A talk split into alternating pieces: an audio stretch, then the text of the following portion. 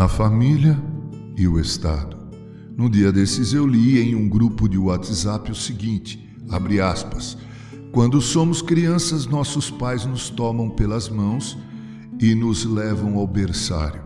Quando somos adultos, nós os tomamos em nossas mãos e os levamos para um asilo.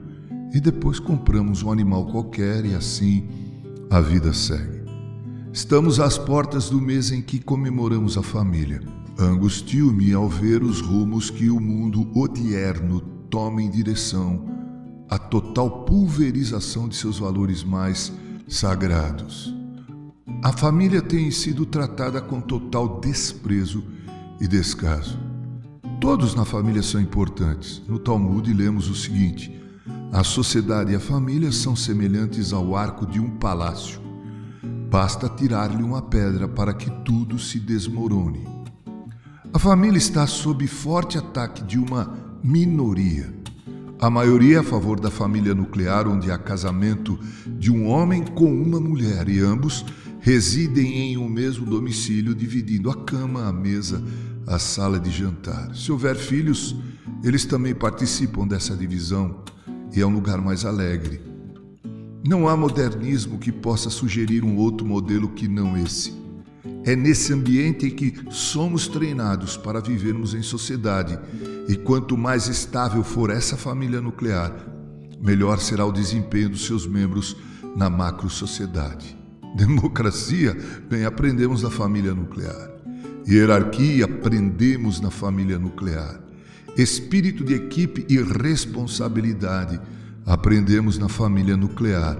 Bons costumes é na família nuclear que os aprendemos sob a égide de que o costume de casa vai à praça. Religião aprendemos em casa. Respeito pelas autoridades, ora, é em casa no convívio com nossos pais que aprendemos. Linguagem sadia, é em casa que aprendemos. Bem, se aprendemos errado, iremos reverberar esse erro. Temor a Deus é, isso também aprendemos em casa. Falar sempre a verdade em amor. Bem, se em casa praticamos isso, levamos isso para fora dela. Assiduidade, pontualidade, sinceridade. Bem, é em casa que aprendemos também tudo isso.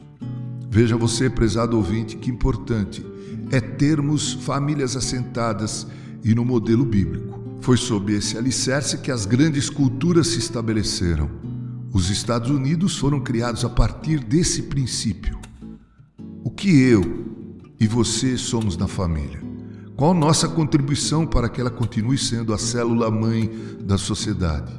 Lembremos-nos, não é Estado democrático de direito se não houver lares onde esse princípio seja observado.